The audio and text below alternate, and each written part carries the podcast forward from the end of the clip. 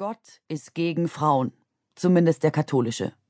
Es gibt zum Beispiel ein Vaterunser, aber kein Mutterunser. Die Frauenquote in den Führungspositionen der katholischen Kirche liegt bei null Prozent.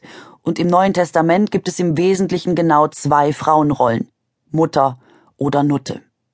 Die prägende Religion des Abendlandes hält von der Gleichberechtigung der Frauen ungefähr so viel wie die Hells Angels.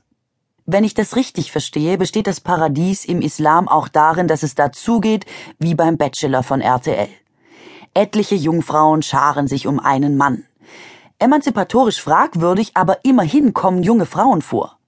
Bei den Katholiken steht dagegen ein alter Mann an der Himmelspforte. Bei guter Führung sitzt man den Rest seiner Tage zur Rechten Gottes und der ist, nach allem, was man so hört, auch eher männlich und betagt. Aus Frauensicht klingt das so gar nicht nach ewiger Happy Hour, sondern nach dem Aufsichtsrat eines DAX-Konzerns, wo jede Menge alte Kerle am liebsten unter sich bleiben. Die evangelische Kirche ist zwar etwas lockerer, wirkt als Alternative unterm Strich aber trotzdem eher so, als würde man beim Stierkampf jetzt auch Kühe zulassen.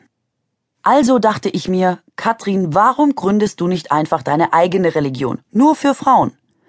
Warum sollte etwas, das für Fitnesscenter und Autohäuser prima funktioniert, nicht auch für Religion klappen? Ja, ich weiß, es klingt erstmal absurd. Andererseits, vor 75 Millionen Jahren soll Xenu der Herrscher einer galaktischen Konföderation gewesen sein, die aus 26 Sternen und 76 Planeten bestand. Einer davon war unsere Erde, die sich damals noch Tegeak nannte. Eng war es, denn es lebten knapp 180 Milliarden Menschen auf dem Planeten. Deutlich zu viel fand Xenu, der sich überlegte, etwas gegen die Überbevölkerung zu tun. Er entwickelte den Plan, Millionen von Menschen mit Alkohol und Glykol zu lähmen. So steht's bei L. Ron Hubbard, dem Gründer von Scientology, eine Religion aus den 50er Jahren des letzten Jahrhunderts. Das ist kein Witz. In diesem Stil geht's dann noch seitenlang weiter. Und Scientology hat es damit immerhin geschafft, Tom Cruise zu überzeugen. Insofern dachte ich mir, ist es bei Religion wieder mal so wie überall. Männer legen einfach los und haben mit dem absurdesten Zeug Erfolg, Frauen haben erstmal Zweifel. Also Schluss damit und her mit der Frauenreligion. Auf geht's. Das erste Buch Katrin. Die Welt ist weiblich. Guckt euch an, wie schön sie ist. Da hat auf jeden Fall eine Frau ihre Hände im Spiel gehabt oder ein Schwuler. Heteromänner jedenfalls richten ihre Wohnungen bis heute weiß, karg und ungemütlich ein. Warum sollte das vor einer Ewigkeit anders gewesen sein? Kein Mann käme darauf, einen Schmetterling zu erfinden oder einen Sonnenuntergang. Ein Mann würde einfach das Licht ausmachen. Gott also war eine Frau. Sie hieß Brigitte. Brigitte Gott. Abgefahrene Mädchennamen wie Babylonia Cheyenne gibt es erst seit kurzem. Gott lebte aber vor etlichen Millionen Jahren und hieß deswegen noch ganz normal. Im Gegensatz zum bisherigen Bild vom männlichen Schöpfer war Brigitte nicht perfekt und fehlerfrei.